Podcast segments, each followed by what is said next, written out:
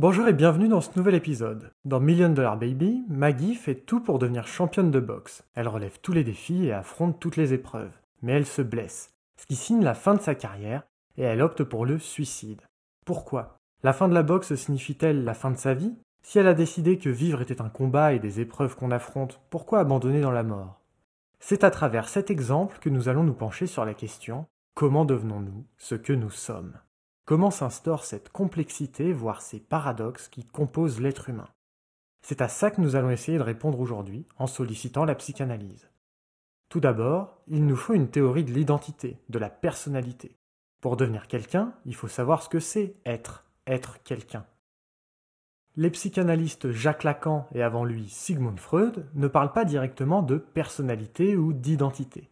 Il y a trois notions bien connues au cœur de l'individu, ça, moi, sur moi, qui peuvent nous aider. Lacan, en 1954, dispense un séminaire dans lequel il commente les textes fondamentaux de Freud. Cette même année, il explique que l'individu, le sujet, n'apparaît en fait jamais en tant que tel dans une forme de pureté qui lui serait propre. En réalité, l'individu est traversé par le multiple et la contradiction. C'est une somme de rencontres et de caractères qui l'ont marqué. On garde de l'autre en soi. C'est très simple. Imaginons que mon père faisait de la boxe. Enfant, je lui demandais pourquoi, et il me répondait faire ça parce que c'était un truc d'adulte. Si moi je pense être devenu un adulte, peut-être que je vais alors me mettre à faire de la boxe. Le fait que l'individu soit marqué, imprégné des autres et de son environnement extérieur, c'est ce qu'on appelle l'identification.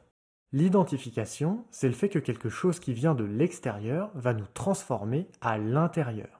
On peut aussi parler d'introjection qui est le fait d'incorporer quelque chose en provenance de l'extérieur, comme une image de quelqu'un, un comportement, des goûts, en les digérant, mais psychiquement. Ça ne se fait que par la rencontre, mais comme nous sommes dans un monde commun et socialisé, en vérité, c'est la rencontre qui prime sur l'individu isolé. Aucun enfant ne naît seul, isolé dans la forêt, et si c'est le cas, ça se passe rarement suffisamment bien au point d'atteindre l'âge adulte. Lacan explique que nous ne sommes rien d'autre que cette somme d'identification et d'introjection. Le 5 mai 1954, en commentant l'article de Freud Le moi et le surmoi, il en dira d'ailleurs L'introjection produit comme un renversement. Ce qui était au dehors devient le dedans. Ce qui était le père devient le surmoi. Freud écrit que le moi est fait de la succession de ces identifications avec les objets qui lui ont permis de prendre sa forme. Le moi c'est un objet fait comme un oignon. On pourrait le peler et on trouverait les identifications successives qui l'ont constitué. Et c'est ce qui fait que le jour de mes 18 ans, peut-être que j'irai m'inscrire dans un club de boxe. Cette partie de moi, c'est la couche paternelle de l'oignon de ma personne. Ça, c'est ce qu'on appelle le moi. C'est l'individu tel qu'il nous apparaît, à la fois dans sa singularité, mais aussi en contact avec le monde extérieur. C'est ce qui permet une continuité, comme dans les traditions ou les ressemblances familiales et amicales, mais on met un peu de temps avant d'en arriver là. Tout au départ, il y a l'enfant. L'enfant est spontané, et surtout avant son entrée dans le langage qui représente aussi l'entrée dans l'altérité, l'enfant est un ensemble de désirs qui ne sont pas canalisés. Quand on les observe, les enfants en bas âge veulent tout tout de suite, ils sont capricieux, ne supportent pas l'attente ou la frustration et n'ont aucune conscience du danger. Ce sont des choses qui mettent du temps à se mettre en place. Ça, c'est un état qui correspond à ce qu'on appelle le ça. Le ça, c'est un réservoir énergétique qu'on appelle libido en psychanalyse et qui permet la croissance de l'individu et l'accomplissement de ses besoins. Le ça est originaire, il est primaire chez l'individu. Le moi apparaît par la suite avec l'influence du monde extérieur qui vient faire barrage à cette volonté d'immédiateté et de satisfaction totale. Ça, c'est donc ce qui fait la différence entre le ça et le moi. L'un est un moteur primaire qui nous est propre, sans sens ni conscience du temps, de la mort ou encore d'autrui. L'autre est une apparition secondaire qui nous vient d'expériences de frustration, de limites qui nous sont imposées ou encore de la loi.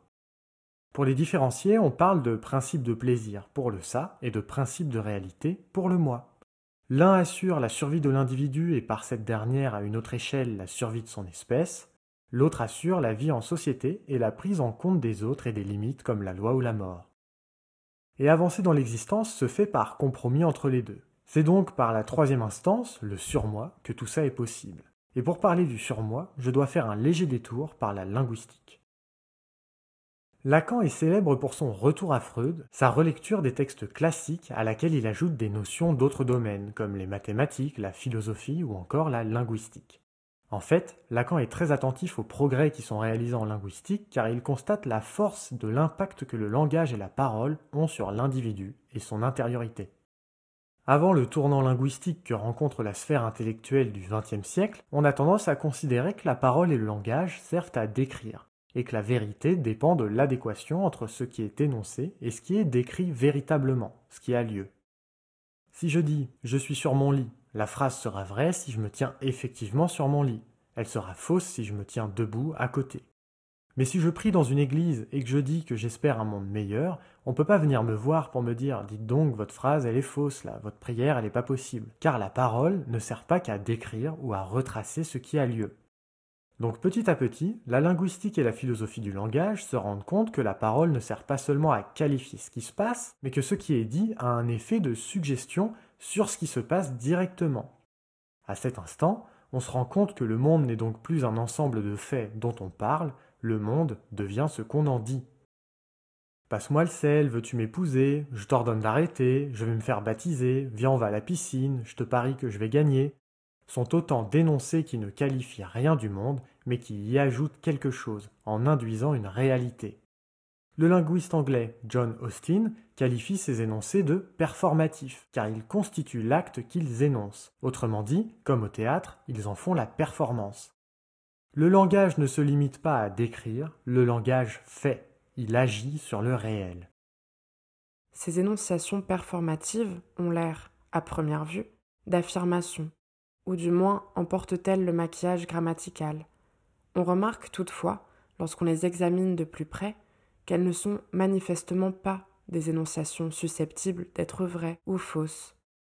Être vrai ou fausse, c'est pourtant bien la caractéristique traditionnelle d'une affirmation. L'un de nos exemples était, on s'en souvient, l'énonciation Oui, je prends cette femme comme épouse légitime, telle qu'elle est formulée au cours d'une cérémonie de mariage. Ici, nous dirions qu'en prononçant ces paroles, nous faisons une chose, nous nous marions, plutôt que nous ne rendons compte d'une chose, que nous nous marions.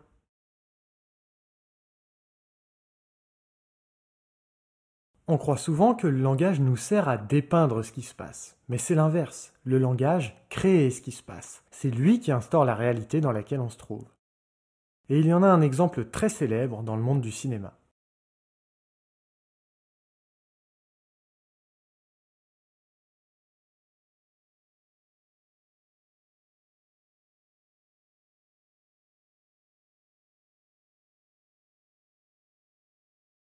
À ce moment-là, on le voit bien.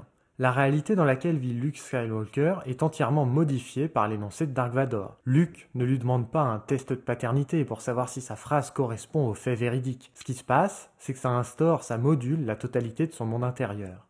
Ça bouscule ses identifications.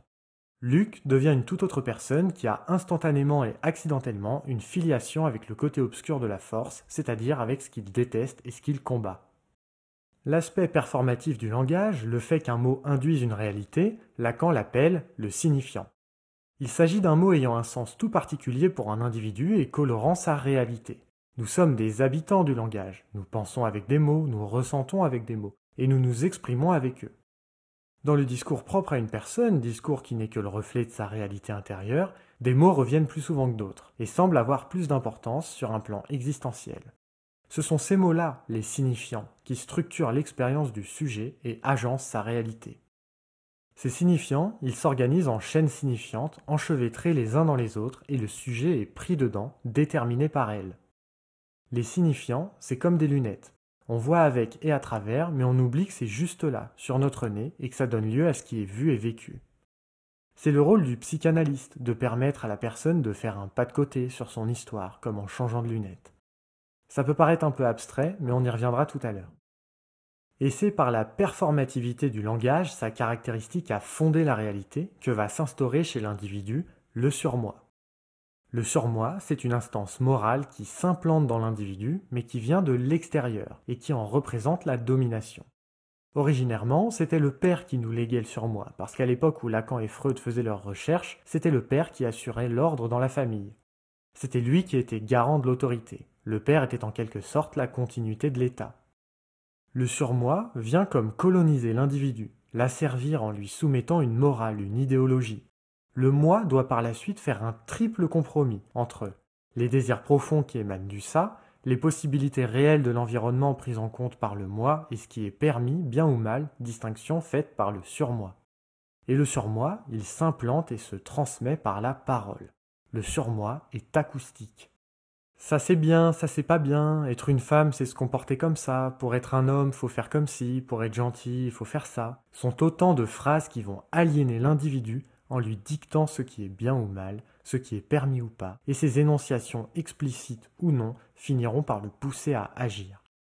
Ce sont toutes ces injonctions émises par nos parents, nos enseignants à l'école, nos amis, nos relations sentimentales, qui vont nous transformer en nous faisant comprendre ce qu'on doit et ce qu'on ne doit surtout pas faire, aimer ou penser. On n'en demande pas de justification, le monde avant nous était ainsi, alors quand on débarque, c'est comme ça et c'est tout. S'il est interdit de dire que le roi d'Angleterre est un con, sous peine d'avoir la tête tranchée, on ne le dira pas, et de ce seul fait, on sera amené à ne pas pouvoir dire une foule d'autres choses, c'est-à-dire tout ce qui révèle cette réalité éclatante que le roi d'Angleterre est un con. Il en résulte donc que tout ce qui, dans le discours, est cohérent avec cette réalité que le roi d'Angleterre est un con, est mis en suspens le sujet est pris dans la nécessité de devoir éliminer, extraire du discours tout ce qui est en rapport avec ce que la loi interdit de dire. Or, cet interdit comme tel est totalement incompris. Le surmoi, c'est ça, pour autant que cela terrorise effectivement le sujet, que ça construit en lui des symptômes efficaces, élaborés, vécus, poursuivis, et qui se charge de représenter ce point où la loi n'est pas comprise du sujet mais joué par lui. Jacques Lacan, le moi dans la théorie de Freud et dans la technique de la psychanalyse. Le surmoi règne sur l'individu comme en étant extérieur à lui, car il vient de l'extérieur, et en lui disant ce qu'il doit faire et comment il doit se comporter. Cette instance s'inscrit dans l'individu en modulant sa réalité interne. Mais plus qu'acoustique, le surmoi est symbolique. Le symbolique, c'est ce qui a du sens et ce qui fait que les gens se comprennent.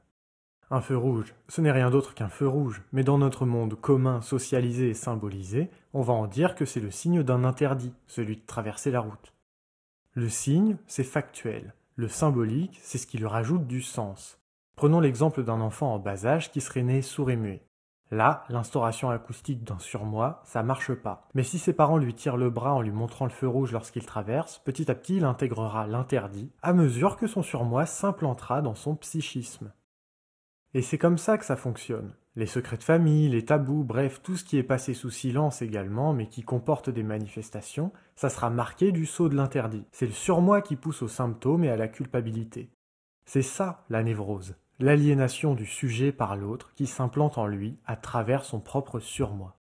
Si mes parents m'ont élevé en me faisant comprendre que la violence était un grand péché, qu'il s'agissait d'un interdit suprême, mais qu'un beau jour, pris d'une colère qui me dépasse, j'ai une pensée violente, et eh bien subitement, je ferai de l'eczéma, je ferai une attaque de panique, je ressentirai une grande culpabilité, je me mettrai en échec pour me punir d'avoir pensé ça, ou encore je renverserai cette pulsion en son contraire et me montrerai très aimable envers la personne qui m'énerve pour réparer mes pensées par mes actes. Mais au moment où ça arrive, je ne sais pas pourquoi ça arrive. C'est ça la loi en tant qu'incomprise. Dans le symptôme, je ne sais pas ce qui se passe. Tout ça, ces symptômes, ces compromis, ce sont des manifestations qui sont médiatisées, qui sont secondarisées par le surmoi, qui vient modifier l'individu dans sa spontanéité et ses impulsions. C'est dans un monde de sens et de symboles que nous évoluons, et c'est donc par l'autre et à travers lui que nous nous construisons. Nous allons ainsi devenir qui nous sommes depuis où nous nous trouvons et de qui nous sommes entourés. Petit à petit, nous nous construisons comme un oignon qu'on recouvre de toujours plus de couches à mesure des rencontres qu'on fait et des événements qu'on vit. Ce sont toutes ces paroles et ces actes qui nous constituent, les normes et la mode de notre époque, notre famille et notre milieu socio-économique, de la volonté de nos parents à avoir un enfant, au choix de notre prénom, en passant par notre numéro de sécurité sociale, symbole que nous nous inscrivons dans un monde commun partagé, mais où nous existons dans notre singularité grâce à toutes nos particularités, qu'elles soient personnelles ou administratives. Ce sont toutes ces choses que pour l'essentiel nous n'avons pas choisies qui nous constituent. On vient tous de quelque part et on mène notre vie en ignorant qu'on le fait dans la continuité de ce quelque part qui nous a donné notre impulsion vitale. L'individu existe depuis la place à laquelle il s'insère et qu'on lui donne. Les paroles fondatrices qui enveloppent le sujet sont tout ce qui l'a constitué, ses parents, ses voisins, toute la structure de la communauté, et non pas seulement constituée comme symbole, mais constituée dans son être. L'inconscient est le discours de l'autre. Ce discours de l'autre, ce n'est pas le discours de l'autre abstrait, de l'autre dans la diade de mon correspondant, ni même simplement de mon esclave, c'est le discours du circuit dans lequel je suis intégré. J'en suis un des chaînons. C'est le discours de mon père, par exemple, en tant que mon père a fait des fautes que je suis absolument condamné à reproduire. C'est ce qu'on appelle le surmoi. Je suis condamné à les reproduire parce qu'il faut que je reprenne le discours qu'il m'a légué, non pas simplement parce que je suis son fils, mais parce qu'on n'arrête pas la chaîne du discours à laquelle on appartient, et que je suis justement chargé de le transmettre dans sa forme aberrante à quelqu'un d'autre. Jacques Lacan, le moi dans la théorie de Freud et dans la technique de la psychanalyse. Ça, c'est ce qui se passe dans le film The Place Beyond the Pines, dans lequel Jason incarne le fils d'un criminel qu'il n'a jamais connu, mais il est comme enfermé dans l'ombre de son père. Tout le monde le regarde comme ça, et il ne peut pas exister autrement. À tel point qu'il en vient lui-même à devenir un criminel parce qu'il n'a pas d'autre modèle d'identification. Il est écrasé par l'héritage familial qui envahit l'imaginaire collectif. Son père faisait des spectacles à moto, enfermé dans une cage, il tournait en rond et donc n'allait nulle part, ce qui est très symbolique et Jason arrive à briser la fatalité familiale en décidant de quitter l'endroit de son enfance tout en partant à moto. Il ne sait pas où il va, il quitte tout ce qu'il connaît, mais il s'assure un avenir neuf qui soit le sien. C'est ça, cet endroit, The Place Beyond the Pines. C'est un futur qui n'est plus prisonnier de son passé. J'ai eu une patiente qu'on avait reçue pour anorexie et auto-agressivité, ce qui comprenait des scarifications et des tentatives de suicide. On va l'appeler Charlotte. Elle était issue d'une famille chrétienne assez pieuse où les émotions comme la colère et la tristesse étaient plutôt tabous et étaient rapidement réprimées quand elles se manifestaient. Charlotte avait toujours voulu plaire à sa mère, mais cette dernière lui disait sans cesse qu'elle aurait pu faire mieux, ou alors que c'était bien mais qu'il ne fallait pas en faire tout un plat, car l'orgueil était inacceptable. On retrouve un signifiant premier qui structurait son vécu et se répétait, le rejet. De cette manière, Charlotte avait associé l'amour au rejet et la spontanéité à la censure. Dans le cadre de son hospitalisation, ses parents lui rendaient souvent visite et prenaient soin d'elle, ce qui lui plaisait beaucoup. Beaucoup trop, à vrai dire, car ça devenait ce qu'on appelle des bénéfices secondaires. Ce qu'elle ne pouvait pas avoir quand elle était en bonne santé, ici l'attention et l'amour de sa mère, elle l'avait une fois malade, donc pourquoi guérir? Les bénéfices secondaires deviennent un facteur de maintien du trouble qui entrave la prise en charge et participe à sa chronicisation. Cet état de fait avait lié maladie mentale et épanouissement dans l'inconscient de Charlotte. Elle y trouvait une identité et devenait une patiente experte. Au rejet s'articulait un second signifiant, la pathologie. Cette patiente avait une vingtaine d'années quand je l'ai rencontrée, elle se posait beaucoup de questions et ressentait beaucoup de choses. Mais quand elle les exprimait, sa mère la réprimait. C'était sans doute son seul moyen de gérer les manifestations de sa fille, elle n'avait pas la volonté d'être dure ou mauvaise. Quand elle était en colère, sa mère lui disait que c'était une conduite inacceptable qu'elle devait arrêter. Alors elle culpabilisait et retournait sa colère contre elle en se scarifiant.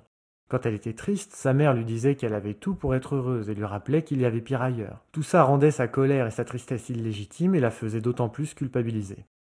Charlotte portait sa vie et ses émotions comme un fardeau, alors pour se punir de qui elle était, car puisque qui elle était était réprimée, elle a fini par se réprimer elle-même, ça, c'est le surmoi, elle avait développé un trouble du comportement alimentaire et n'arrivait plus à s'alimenter, ce qui causait beaucoup de souffrance. Après plusieurs mois de thérapie, on a eu une séance décisive avec Charlotte dans laquelle elle m'a dit deux choses. Premièrement, sa mère l'avait élevée en lui répétant qu'il y avait pire ailleurs, par exemple qu'en Afrique ont lieu des famines et les gens ne peuvent pas manger, voire ils meurent de faim. Ça, selon sa mère, c'était une cause de souffrance légitime.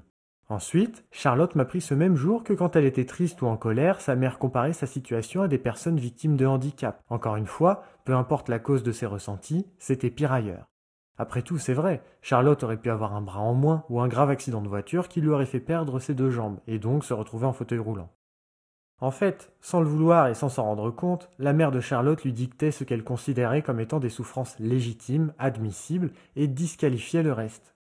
Ce qui est permis, ça s'inscrit dans le surmoi. Donc, selon Charlotte, qui ne le savait pas mais s'inscrivait dans la continuité de sa mère, les souffrances valables étaient la déprivation alimentaire retrouvée dans les pays en grande difficulté, l'amputation et la perte d'un membre ou le handicap qui viennent impacter l'individu dans sa chair et sa condition physique. Et moi, je me retrouve face à une patiente qui, pour être entendue et reconnue, se met à développer une conduite anorexique et à se scarifier. Mais aucune des deux, la mère comme la fille, ne se rendait compte de ce qui se passait et aucune n'avait idée des causes et des actions réelles qui avaient lieu. Il n'y avait pas meilleure illustration des phrases de Lacan L'inconscient, c'est le discours de l'autre, et le désir de l'homme, c'est le désir de l'autre. Comme nous le montre Charlotte, on se structure à travers l'autre. Alors ce même jour, je lui ai dit Ce n'est pas votre vie que vous menez, mais le discours de votre mère. Et l'interprétation a fait son effet. Effectivement, à cet instant, Charlotte a réalisé qu'elle avait orienté sa vie entière pour être reconnue par sa mère comme une bonne fille, une enfant idéale, et qu'elle avait dû emprunter les voies et chemins que sa mère lui avait reflétés comme étant permis et autorisés. Avant ça, elle ignorait de quelle chaîne signifiante elle était traversée. À partir de là, elle a pu commencer à exister autrement, à s'extraire de cette place et à développer quelque chose qui lui était propre, à vivre pour elle et ses amis plutôt que pour l'approbation de sa mère. Avant ça, l'amour était lié au rejet et la maladie à la chaleur de ceux qui lui manquaient. C'était ses signifiants, sa paire de lunettes pour regarder l'existence. Mais revenons à nos moutons. Nous sommes avec Maggie qui à 31 ans vit son rêve le plus fou, être championne de boxe. Mais même si on en sait peu sur elle, Maggie ne sort pas de nulle part. On la filme rejetée par sa famille, faisant tous les efforts du monde pour être acceptée, ne s'en retrouvant qu'un peu plus exclue. Mais les détails ont toujours leur pertinence, et lors d'une conversation, Maggie raconte une histoire d'enfance. Dans le film, on en voit deux. C'est important l'enfance, car ça construit l'adulte. You ever own a dog? No. Closest I ever came was a middleweight from Barstow. My daddy had a German Shepherd, Axel. Axel's hindquarters were so bad he had to drag himself room to room by his front legs. Me, me and Mardell bust up laughing watching him scoot across the kitchen floor. Daddy, he's so sick by then he couldn't hardly stand himself. But one morning he got up, carried Axel to his rig, and the two of them went off into the woods singing and howling. But it wasn't until he got home that night alone that I saw the shovel in the back of the truck.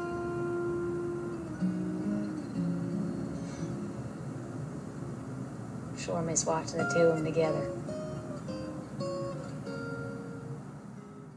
Maggie aime son père et son père aime leur chien. Alors elle associe l'amour à la mort, mais surtout ce premier souvenir aussi marquant soit-il nous révèle son premier signifiant, chien. Effectivement, depuis le départ, Maggie mène une vie de chien. She came from southwestern Missouri, the hills outside the scratch-ass Ozark town of Theodosia. Set in the cedars and oak trees somewhere between nowhere and goodbye.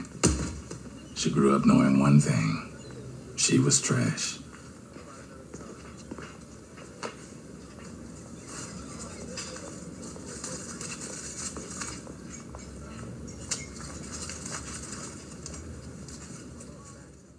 Elle est rejetée de partout et elle ne trouve de réconfort nulle part. Maggie porte ce signifiant sur elle, mais elle n'a pas dit son dernier mot, c'est une battante, et c'est là que nous éclaire son second récit. I was born two pounds, one and a half ounces. Daddy used to tell me I fought to get into this world. And I'd fight my way out.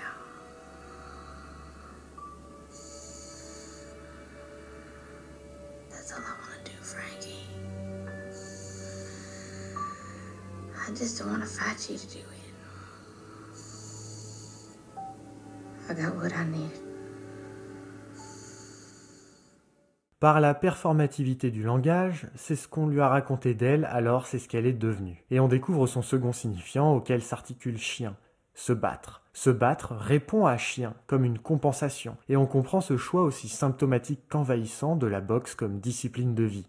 Alors Maggie enchaîne les combats et les chaos pour se défaire de son histoire et se sentir exister, en se battant sous un nom de scène dont elle ne comprend même pas la signification, pour effacer et oublier sa vie de chien. Mais voilà qu'elle a un accident. Elle perd sa mobilité puis sa jambe, mais surtout elle perd sa capacité à se battre, qui lui servait de moteur dans l'existence. Maggie se retrouve condamnée à être ce qu'elle fuyait, ce signifiant premier contre lequel elle a orienté son existence. Elle ne peut plus se battre ni bouger, elle est de nouveau rejetée par sa famille et retourne à sa vie de chien qui lui ôte toute dignité.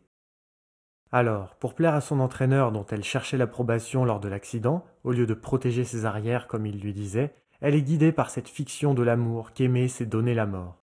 Cette idée oriente toute sa vie, surtout qu'elle l'a apprise lorsque son père a tué leur chien et que maintenant son entraîneur, une figure paternelle plus âgée auprès de laquelle elle a eu du mal à se faire une place, comme celle de perdu au décès de son père réel, eh bien que maintenant son entraîneur doit s'occuper d'elle comme d'un chien malade.